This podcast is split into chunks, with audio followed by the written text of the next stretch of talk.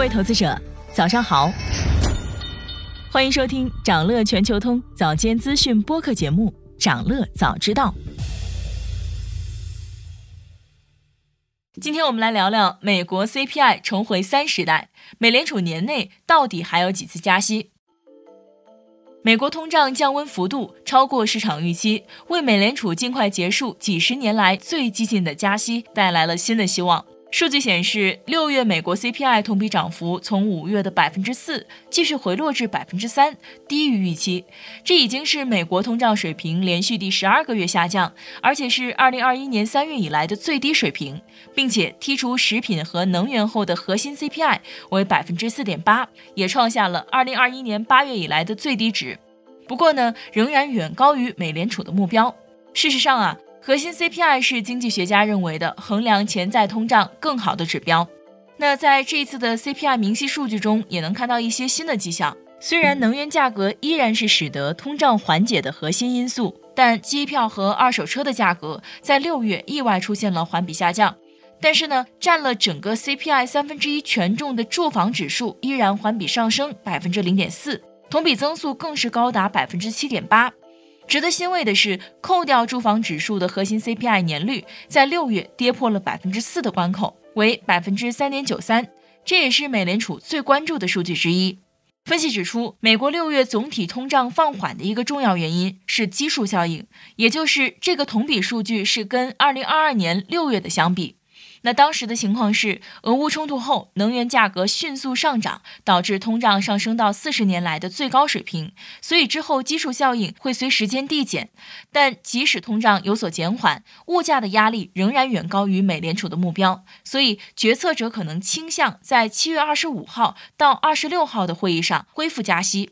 比如，里士满联储主席巴尔金在 CPI 报告发布后的一次活动中就说：“通胀太高了。”我们的目标是百分之二，如果过早退出，通胀就会强劲反弹，这就要求美联储采取更多措施。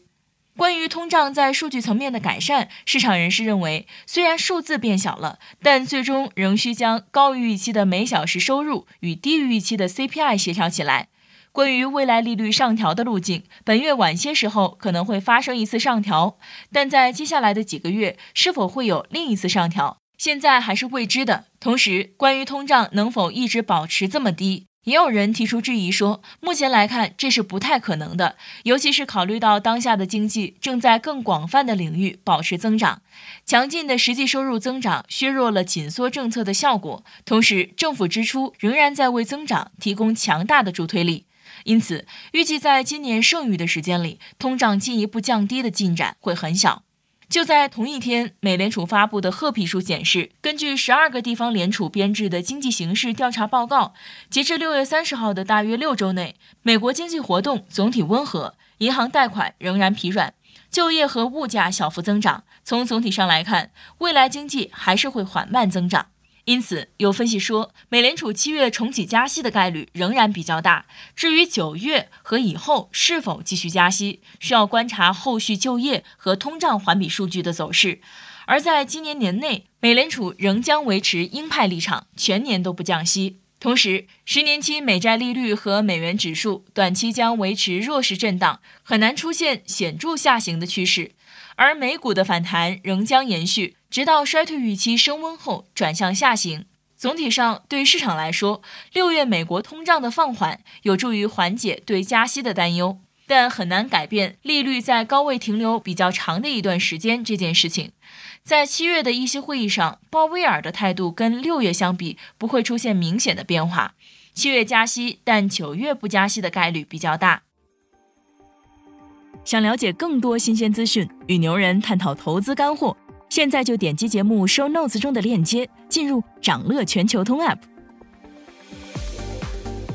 以上就是今天掌乐全球通掌乐早知道的全部内容，期待为你带来醒目的一天。我们将持续关注明星公司和全球宏观重要事件，也期待你的订阅。我们明早再见。